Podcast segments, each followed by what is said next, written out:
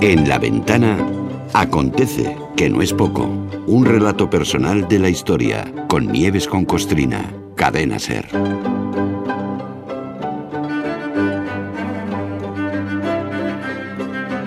Oye Nieves, una pregunta. Hola. ¿Sabes cuántos kilómetros nos separan hoy? Eh, puedo decirlos a ojo, pero vamos, no sé exactamente cuántos. ¿Tú lo sabes? 519. 519. ¿qué número Pero si tuviéramos que hacerlo por carretera serían 692. Porque tú Ah. estás en Ser Mérida y yo en Radio Valencia. Ay, que estás ya en Radio Valencia. Claro, claro. Anda. Claro, Oye, claro. estamos de, estamos de punta a punta aquí yo. Bueno, de- de- desplazadicos, desplazadicos. Oye, yo no sé si eso tiene una definición concreta. Posiblemente funcione algo de lo de la impostura, intentar aparentar lo que uno no es, pero pregunta, te pregunto a ti la primera, ¿eh? ¿Cuántas veces no habremos participado en alguna conversación donde se utilizan palabras rimbombantes, tecnicismos sofisticados y no tenemos ni puñetera idea de qué va el tema? ¿Eh? Al- ¿Alguna vez nos ha pasado, no? Sí, hombre, a todos, sí. Bueno, pues yo creo que, sí. hoy podría ser uno de esos días porque mañana se cumplen años desde que Einstein formuló la teoría de la relatividad. O sea que a partir de ahí di lo que quieras ya.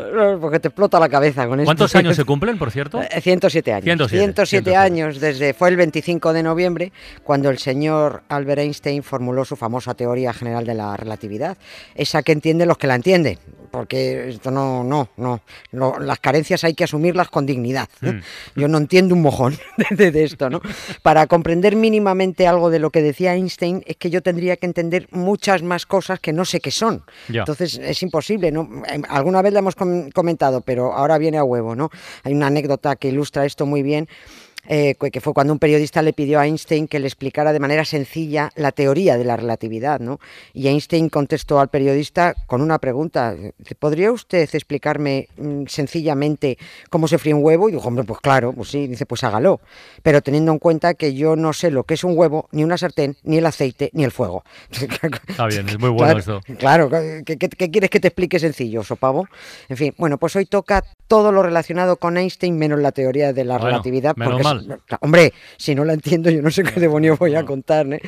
No sé lo que es una derivada covariante, ni un sistema inercial, ni un campo vectorial conservativo, que hay que saber todo esto, ¿no? Yo ni siquiera sé lo que es la masa. Que para mí la masa es el increíble Hulk. Hulk, claro. se, se ponía verde cuando se cabreaba. ¿no? Es lo único que sé. Lo único que sé es, eh, es repetir lo que sí, bueno, pues como un loro, lo que nos hacían repetir, ¿no? La famosa fórmula de la relatividad, sin saber lo que digo. La energía es igual a la masa multiplicada por el cuadrado de la velocidad de la luz. Muy bien, muy bonita. Y, y otra anécdota esta vez de Charles Chaplin, porque este hombre, Einstein, era un, un tratado de anécdotas, ¿no? Eh, le- le ocurrió con Charles Chaplin cuando se conocieron, ¿no? Ujú. Porque Einstein le dijo a Chaplin, admiro mucho su arte, todo el mundo le entiende sin decir una palabra. Y dijo Chaplin, pues más mérito tiene usted, que todo el mundo le admira y nadie entiende lo que dice. o sea que est- bueno. estos dos son geniales. En fin, que no entiendo ni bueno. papa de lo que explicaba Einstein, pero eh, sí vamos a explicar algo que Einstein no entendería. Si a Einstein le hubieran dicho, oye Albert, que cuando tú estés muerto, tus ojos y tu cerebro van a estar por ahí dando tumbos.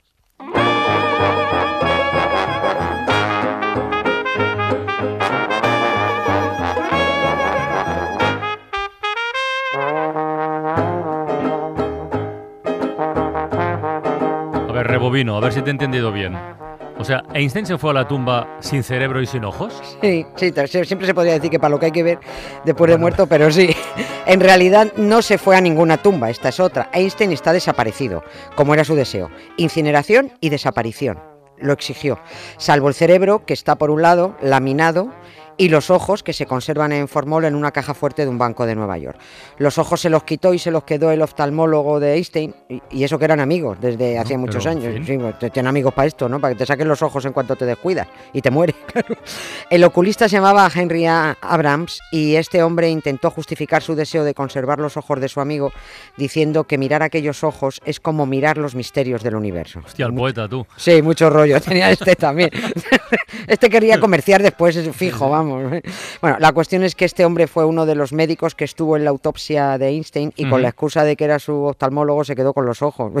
Menos mal que no fue el traumatólogo y se, se pidió una clavícula y los o sea, especialistas. O sea, los ojos se los quitaron sin permiso. Vale, eso Sí, queda claro, sí. fue un amigo y tal, no sé qué. Pero el cerebro, El cerebro. ¿Igual lo donó él a la ciencia o cómo fue eso? Bueno, no, eh, algunos intentan, no, eso está por ver, porque unos se agarran a que Einstein dio permiso, claro, para que estudiaran su cerebro, pero eso ni está escrito ni está dicho en ningún lado. Fue un robo cerebral y el cerebro del robo fue otro, fue otro médico bastante, sí, bastante tramposo porque el permiso familiar para podérselo quedar y estudiarlo fue a posteriori. O sea, cuando ya lo había virlado, días después pidió el permiso. ¿no? En su testamento, Einstein dejó muy clarito que no quedara rastro de su cuerpo, ni rastro.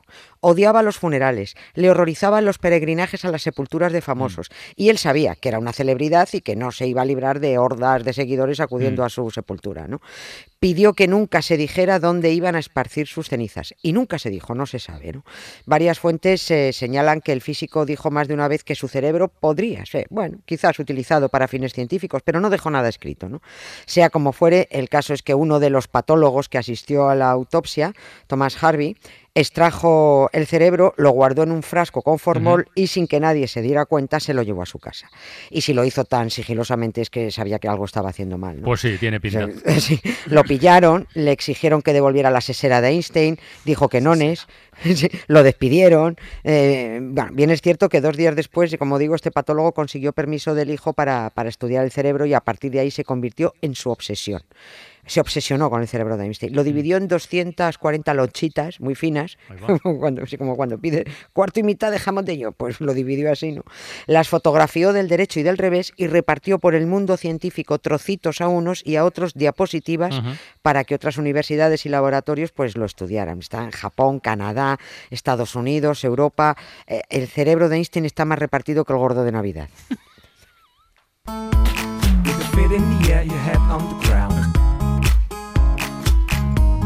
try to streak and spin it.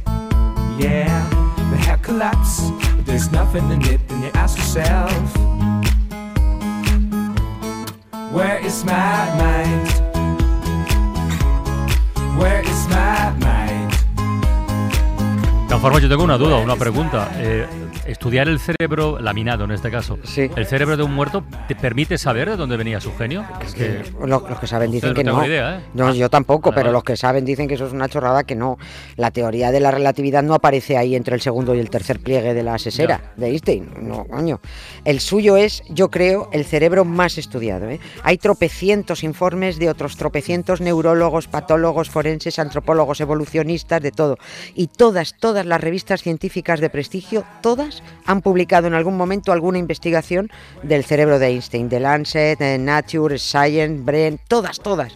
Las penúltimas, las penúltimas investigaciones decían que al cerebro de Einstein le faltaba una parte del lóbulo temporal y esta anomalía, pero esto es especulación, bueno, pues que podría haber provocado que sus neuronas recorrieran menos espacio de unas a otras y que por eso pensaran mejor, yo qué sé. Pero bueno, tampoco entiendo de cómo se llevan las neuronas entre ellas, ¿no? Si están polarizadas, yo qué sé. Eh, tampoco sé si ya han parado de hurgar en el cerebro de Einstein, mm. esto no lo sé, porque la última vez que tuve noticias, de vez en cuando busco, pero la última vez que tuve noticias fue justo hace 10 años, en noviembre de 2012. Pero todos hurgan, todos cotillean, pero nadie concluye nada. Eh, podría ser que esta curvita tan retorcida en la corteza cerebral explicara su excepcionalidad capaz, eh, mental, yo qué sé. Podría ser que este rebuñime, aquí tiene un rebuñito, ¿no? Que, que, por la parte del occipital.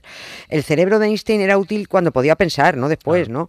Todos los investigadores dicen que habría sido necesario estudiar el cerebro cuando Einstein lo tenía puesto para saber dónde se localizaba la actividad cerebral cuando estaba pensando o trabajando, ¿no? Tendría que haber tenido enchufados esos cablecitos que te ponen, ¿no? Cuando dijo eso de que la energía es igual a la masa multiplicada por el cuadrado de la velocidad de la luz. Oye, que Israel ha anunciado que va a abrir un museo dedicado a Einstein. Sí. En Jerusalén, además. Sí, sí. No sé si han pedido, si le iría bien tener alguna laminita de estas eh, cerebrales. No creo, no creo. A los judíos los trozos de muertos no les gustan, son muy particulares. ¿Ah, no, no, vamos. Además, no creo que nadie suelte ya un trozo de cerebro de Einstein, no los van regalando. Quien quiera mirarlo, que se baje una app del Atlas del Cerebro de Einstein que hizo el Museo Nacional de Salud y Medicina de Chicago. La aplicación es de pago, ojo, y ahí se pueden ver 350 diapositivas digitalizadas del cerebro de Einstein. Yo no me la descargo porque total, si miro que, me da igual, me quedo como estoy, ¿no? Como con lo de la relatividad. El museo que han anunciado en Jerusalén es, desde mi punto de vista, exclusivamente, es un poquito tramposo. Creo que es una forma de apropiarse del personaje, porque dicen que van a mostrar su investigación, las actividades, su legado, que estupendo, por supuesto, así sí. Eh, pero es que, que, también dice que el museo mm, tiene previsto destacar la profunda conexión del científico con el destino del pueblo judío. Y esto ya no cuela, mm. porque Einstein no creía en Dios. Las religiones en general le parecían una colección, abro comillas, de patrañas infantiles. Y el judaísmo en concreto vuelvo a abrir comillas, mm. una encarnación de la superstición primitiva. Escribió que los judíos no tienen ningún tipo de dignidad distinta a la de otros pueblos. Según mi experiencia, dijo él, de hecho, no son mejores que otros grupos humanos. No hay nada que me haga deducir que son los elegidos. Esto dicho por Einstein, para mí que no tenía ni pizca de conexión judía, que quieren vender en el Museo de Jerusalén. Una cosa es la ciencia y otra cosa esto. ¿no? Eh, que legara parte de sus escritos a la Universidad de Israel y, que estuviera conectado con los judíos, cosas distintas. De entrada hizo lo que los judíos prohíben terminantemente, mm. incinerarse. Es verdad. De todas formas, fíjate, al final Einstein, evitando la fama después de muerto, es preocupado porque sus cenizas no estuvieran localizables y resulta que el que se lleva la fama es el cerebro. El cerebro.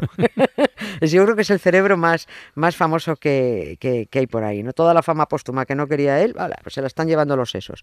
Y como este hombre era una máquina de anécdotas y muy ingenioso, pues yo, yo ya no me voy a contar dos más. ¿no? A ver, venga. Y además las dos harto eh, de periodistas y de científicos plastas.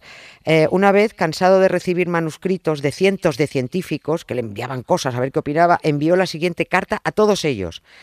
En referencia a sus publicaciones, el profesor Einstein le ruega que actúen como si él ya estuviera muerto. que dejen de mandar cosas. claro el agua. Y, la respuesta al periodista, que otro periodista que le pidió que explicara la teoría de la relatividad en pocas palabras, le dijo, claro que sí, que te lo explico. Ponga la mano sobre una estufa caliente durante un minuto y le parecerá una hora. Converse con un buen amigo durante una hora y le parecerá un minuto. Eso es la relatividad. Qué grande.